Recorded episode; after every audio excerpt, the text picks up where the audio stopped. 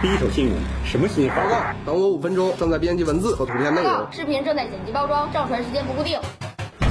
最快的新闻送达，津津乐道之新闻大爆炸。三大要素重新定义豪宅发展的新方向。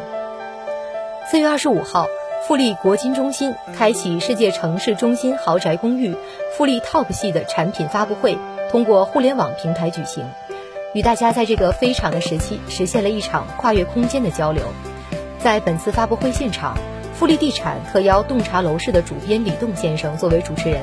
对沈阳豪宅市场现状进行了一次深入分析，针对高净值人群购置上遇到的问题进行了探讨。富力集团辽宁公司副董事长张文硕董在发布会介绍了富力地产2008年已经进军辽宁，在辽沈地区十余年的发展历程。开发了十一个项目，为打造辽宁标杆及建筑富力国金中心应运而生。期待吸引更多的城市精英入籍富力的国金中心，与富力集团共享城市发展带来的红利。本次富力 TOP 系的产品发布会以“开启世界城市中心豪宅公寓”作为主题。首先，作为城市豪宅，其实呢是要临近城市商务中心，它可以不必距离行政中心很近，但是一定要临近商务中心。比如说呢，在美国的豪宅区集中在曼哈顿，而美国的金融中心华尔街就是曼哈顿区南部，从百老汇路延伸到了东河的一条大街道。其次呢，是要兼具商务与生活，普通住宅的奢华建筑只是基本，还要能够承载商务办公的属性，尤其是要有会晤的空间。李栋总说，富力集团辽宁公司总经理崔伟先生在发布会上诠释了富力推出的 TOP 系产品。富力国金中心坐落于沈阳一环的正中心，政治、金融、商业、交通、教育等众多的城市一线顶级资源均汇集于此。整体的项目规划有甲级写字楼、高端主题商街和顶级的艺术豪宅三大业态。富力国金中心内部呢设有2.6万平的感官加艺术主题商街，汇集了一线名品，同时拥有了3600平的顶级业主思想会所。包含商务、休闲和社交等多元功能。大家呢对于北站的印象一直停留在交通枢纽之上，实际上作为沈阳金融商贸的开发区，北站所承载的功能早已远非单纯的交通枢纽，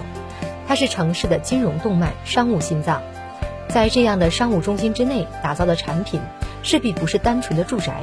同时呢，对于在这里工作的高端商务人士而言，最昂贵的不是占有超大空间，而是往返于。商务生活之中所消耗的时间，如何能够在占有优质空间的同时占有高效的时间？也许呢，这正是曼哈顿成为了豪宅区的根本原因，也是城市级的豪宅诞生的根本原因。古代皇帝作为集权者，他的商务办公需求是非常高的，所以我们能够看到的第一豪宅故宫的规划也遵循了这一个原则。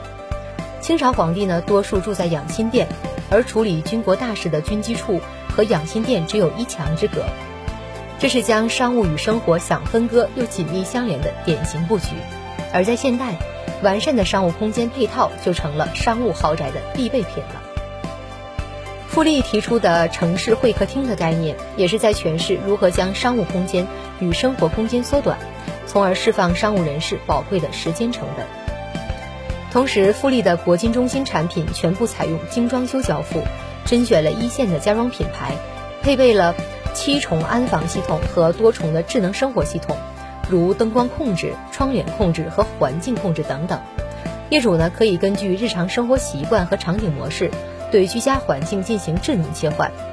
浪漫的屋顶花园与高端的园林设计，形成了天地间的双重景观，为业主在繁华的都市中开辟一方自然的净土。作为一个豪宅产品，不仅要在区位和产品等硬件的产品力上达到一定的等级，作为软件的服务上，也要做到相应的标准。富力的国金中心不吝重金启动了一个亿招管家项目，足以证明开发商对于旗下这一标杆级产品的重视程度。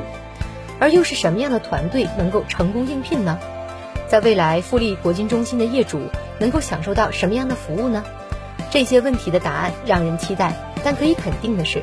富力国金中心作为新一代的豪宅代表，能够与之相匹配的物业管家也必须是顶级团队与能力杰出的专业人员。今天，富力国金中心的产品发布会从多维度上重新定义了一次豪宅产品。在看过本场发布会之后，相信能够解决很多高净值客户在选房置业上遇到的问题。